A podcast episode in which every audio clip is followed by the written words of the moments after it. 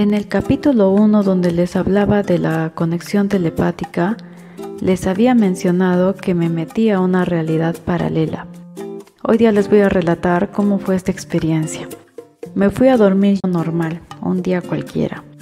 Y en eso, dentro del sueño, empiezo a soñarme que estoy viendo una escena donde hay unos niños de entre 4 y 8 años más o menos.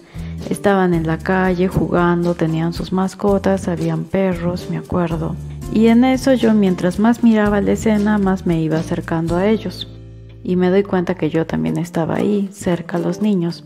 Y de pronto aparece un perrito mediano, bonito, más o menos blanco, según como yo lo recuerdo.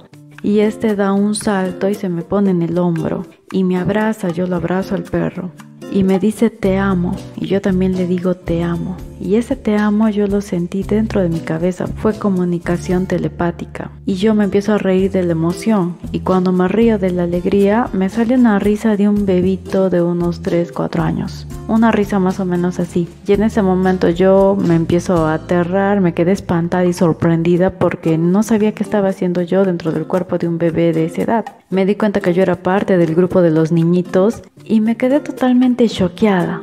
Y en ese momento donde me asombré, de pronto sentí como que alguien nos estuviera observando y se estuviera dando cuenta de todo lo que está pasando y me sacan de ahí de un jalón a un plano oscuro, donde ya no miraba esta escena, sino miraba todo oscuro, como si estuviera en el cuarto bajo astral, en el umbralino, escuchaba ruidos horribles, abrumadores, un sonido que no era exactamente música de terror, pero que daba esa sensación.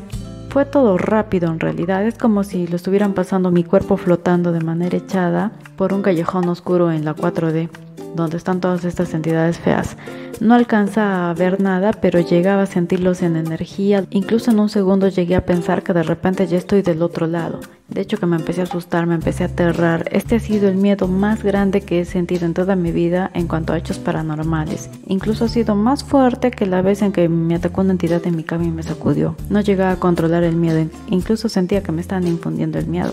Y en eso aparecen otros que no sé quiénes eran, que me han jalado como de los hombros, no los alcanzaba a ver y me han sacado de esta escena pero de un jalón y me han hecho despertar otra vez en mi cama en donde estaba durmiendo. Y he despertado así como en las películas de terror, mirando hacia adelante. Desperté y era más o menos las 3 de la mañana, justo a esta hora punto donde pasan ese tipo de cosas, curiosamente. Vi el celular, dije qué me acaba de pasar porque estaba totalmente consciente de todo lo que me había pasado. Desde ese momento me quedan claro dos cosas.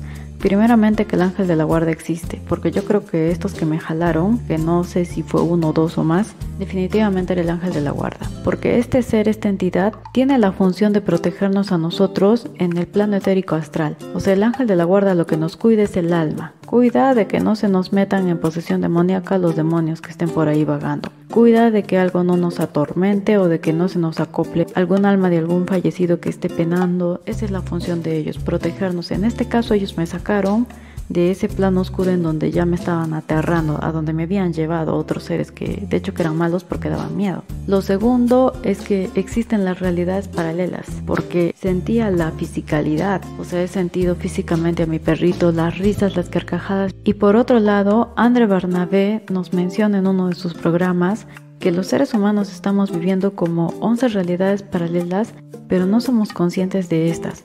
Esta realidad física 3D la recordamos acá, pero si nos vamos al sueño cuando dormimos, de pronto de repente estamos ingresando a las otras o tenemos acceso a las otras realidades. Entonces esa también es una posibilidad.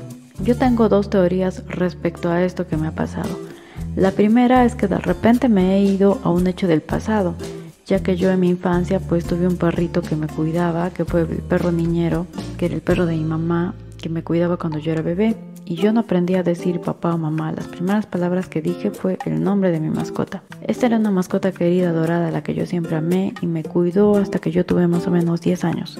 Y la segunda teoría es que efectivamente estoy viviendo una realidad paralela en donde soy un niño de más o menos 3 o 4 años y tengo una mascota también. Ha sido una experiencia bien interesante y bien fuerte a la vez. Bueno, esta es la experiencia que les quería compartir el día de hoy. Esto es Fulanita de Tal Podcast los invito a que se suscriban, comenten, compartan, den like Les mando un abrazo etérico bien grande. Nos vemos hasta el siguiente capítulo. Chao.